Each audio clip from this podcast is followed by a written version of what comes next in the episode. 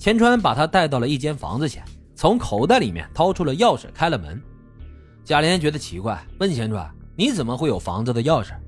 钱川的手抖了一下，随即就笑着说：“哎呀，这房东啊是我一个老哥们，昨天晚上就把钥匙给我了。”贾琏信以为真，毫无防备的就跟他进了屋。可是看到的却并不是单间，他马上意识到不对了，正想问怎么回事呢，却被钱川一把给抱住了。别看他年纪这么大了，可是他常年锻炼身体，力气还是有的。贾琏长得娇小，竟然一下子没有挣脱开。钱川凑到他耳边说：“只要从了我，这房子你免费住，一个月我再给你五千块钱。”贾琏一听，房子免费住，一个月还有五千块钱，这比得上自己每天给别人捏臭脚的收入了。贾琏的力气不知不觉就小了点钱川趁机就把他拉进了房间。尽管贾琏不算被强迫的，但事后他一直在哭，为背叛丈夫而感到愧疚，也为自己委身于老头感到悲哀。钱川呢还算体贴，哄了贾琏半天，终于把他给哄好了。他们两人商量，两人的关系要保密。随后，贾琏就搬进了钱川家。钱川除了那方面需求比较大，其实呢还算个不错的男人。贾琏上班晚，钱川就轻手轻脚的起来，给他做好营养早餐。才出去锻炼身体。贾琏来例假前，钱川还会贴心的为他煮上一锅红枣桂圆枸杞汤，给他补身子。钱川常说，过去他工作忙没空，也不懂得心疼老婆。这回啊，他一定要好好的对待贾琏。贾琏能够感觉到钱川是真心实意对自己的，有时甚至觉得钱川啊比大勇更懂自己。但这老头啊那一方面确实不行。贾琏每天呢都是欲求不满。为此是苦不堪言，心生厌倦，只能安慰自己，他们俩之间不过是交易。钱川给了钱，他就要提供服务，谁叫他需要钱呢？每个月十五号，钱川如数的就把钱交给贾琏。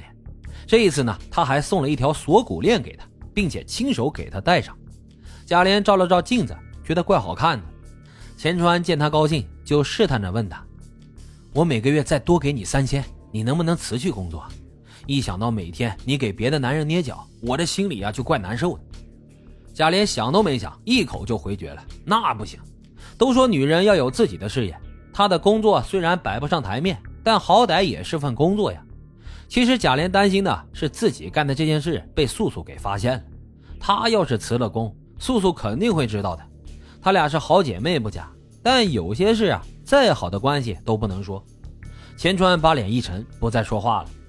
不过他经常在足浴店周围转悠，要是看到贾琏进了包间给人服务啊，他就借故推开门视察。有一回，贾琏在给一个大爷捏脚的时候，那大爷说自己会看手相，不由分说就抓住了贾琏的手往自己身边拉。谁知道钱川在这时推开门，看到他俩手拉手，顿时是醋意大发，跟对方就争吵了起来，差点还干了架。因为这事害得贾琏被扣了工资。也让同事们怀疑他俩的关系不一般。店长意味深长地对他说：“能受到顾客的喜爱是好事，但是你要妥善处理好你们的关系。以后要是再发生顾客之间因为争风吃醋而闹事，我可就不客气了。”当天晚上回到家后，贾琏跟钱川就吵了一架，骂钱川不遵守约定，害他被店长训斥了一顿。钱川也知道自己做错了，就跟贾琏连忙的道歉。突然呢，又说想跟他结婚，结了婚啊，就没有人再敢说三道四。贾琏怎么也没有想到钱川会有这样的想法，也把他吓了一跳。一时之间，他也不知道怎么回答。钱川看贾琏一脸为难的样子，以为他是在意两人的年龄差，便开导他说：“哎呀，现在这个社会啊，老夫少妻很常见的，没人会嚼舌根的。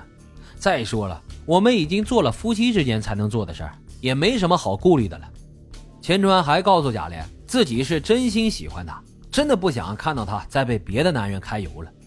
贾琏当然知道钱川对自己是动了真情，不然到了这把年纪也不会冲动到要跟别人动手。可是她有老公，还有孩子呀，怎么可能跟钱川结婚呢？再说了，钱川对她好是不假，贾琏呢也因此而感动，但他却从来没有喜欢过钱川，一直以来都将这视为一场交易，各取所需而已。钱川拍了拍贾琏的肩膀，感情的事情呢不能强求，我也不逼你，你好好考虑考虑。你要是答应了，我们马上就去领证，以后我的钱都交给你管。说着，钱川的手就开始不老实了，让贾琏去洗洗。他现在想要了，贾琏实在是没心情，第一次拒绝了钱川的要求。今晚不行，我累了。钱川愣了一下，放开了他。那天晚上，贾琏躺在钱川身旁，彻夜未眠。他突然想逃离，可是，一想到那沉重的债务、年幼的孩子，他又下不了决心。他在心里想着，走一步算一步吧。自从那次争吵过后，钱川也收敛了，除了正常去消费，不再瞎转悠。对于结婚呢，他也不再提起。贾琏悬着的心终于稍稍放下了些。这天中午，趁着休息的空隙，贾琏跟孩子们视频，看到两个娃脸色红润，比他刚离开的时候胖了不少，心里满是安慰。他前几天刚刚寄回去九千五百块钱，自己呢只留下几百块钱零花钱，反正钱川那什么都有。贾琏呢也花不了几个钱，大勇的本性不坏，在贾琏走后努力就戒了酒，整个人看起来也精神多了。他也不再无所事事，除了照顾孩子，其余的时间都在家里面做工厂外包的手工，拧螺丝，一个月呢也能挣七八百块钱。大勇也晓得心疼贾琏，见他寄回来那么多钱，就叮嘱他不要过度劳累，该休息就休息。贾琏嗯了一声，脸上堆满了笑容。内心却是五味杂陈。如果大勇知道他跟老头睡觉挣钱，会不会杀了自己？